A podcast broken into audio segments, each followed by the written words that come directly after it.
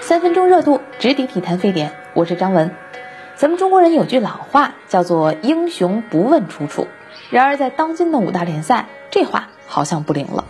从齐达内入主皇马，创造了齐祖玄学以来，索尔斯克亚牵手曼联，兰帕德回归蓝桥，阿尔特塔执掌阿森纳，再到最近的皮尔洛执教尤文图斯，经验不甚丰富的前俱乐部名宿回来当教练，成为了一股旋风。这股风啊，裹挟着亟待转型的老牌劲旅，做出了相似的抉择。选主教练先查户口再验 DNA，有过本豪门踢球经历的人才有资格上任。前几年被追捧的穆里尼奥、萨里这样的草根教练已经不香了，连球迷都会轻蔑地问一句：啊，翻译、银行职员凭什么对足球指手画脚啊？我们不能说这种聘用球队名宿的做法是对球迷的一种讨好，但其实际作用也的确能够让为全球化、为资本足球失望的球迷带来短暂的换回老口味般的愉悦。过去几年呢，豪门找上已经成名成家的外国名帅，对方带来一个庞大的操着外语的教练团队，还总惦记着老板口袋里的钱，去买那些自己原来使得顺手的旧部，让球队元老、主帅新宠、大牌球星共存。没过多长时间，更衣室就取代绿茵场成了主战场。最后呢，明帅往往是搞得更衣室失控，还没等到把自己那套战术贯彻下去呢，就灰溜溜的遁了。而现在呢，我们看到不光是主教练哦，连整个教练团队都流着一样的血。咱们拿兰帕德的团队举例，守门员教练亨里克·希拉里奥是前切尔西门将，助理教练埃迪·牛顿以前呢曾经在希丁克和迪马特奥时代的切尔西干过，随同迪马特奥在2011到12赛季率队获得欧冠冠军。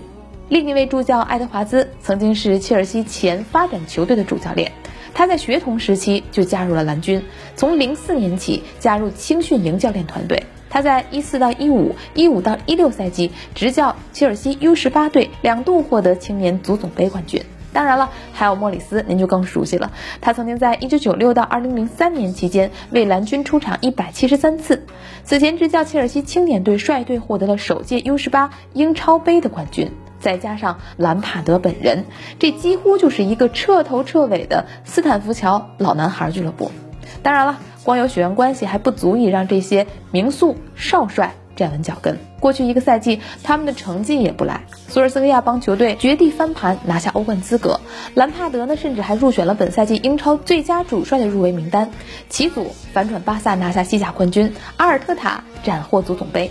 更有意思的一个现象是，有些教练执教小门小户吧，也就这么回事儿；驾驭起豪门来，却一边摇摇欲坠，一边又屡屡涉险过关。比如索帅执教卡迪夫九个月就被解雇了，神灯呢执教德比郡也没有带队来到英超。哎，但是现在足球俱乐部主帅的定位可不是战术大师了，而是职业经理人。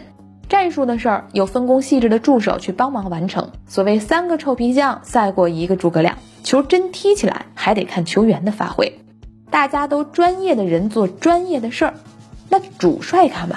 主帅就是把这几股力量捏合起来。刚刚我们提到的几位主帅能够让球队在相对短的时间内成绩有所提升，其实最重要的工作就是提升球队在精气神层面上的能动性。这个时候，球员时代树立的威严。成了加分项，与俱乐部上下知根知底融洽的沟通是加分项，甚至曾经作为巨星自然具备的超乎常人的对胜利的渴望也是加分项。但是呢，我仍然觉得从救火主帅到真正的名帅，光人格魅力还是不足的。他们必须在新帅红利期内迅速的去吸收养分，让自己的输出能够基于但不仅仅限于俱乐部往日的沉淀。当有一天他们身上的主帅标签盖过了名将的标签时，这样的转型才算完成了真正意义上的闭环。好了，以上就是今天三分钟热度的全部内容。我是张文，咱们隔天见。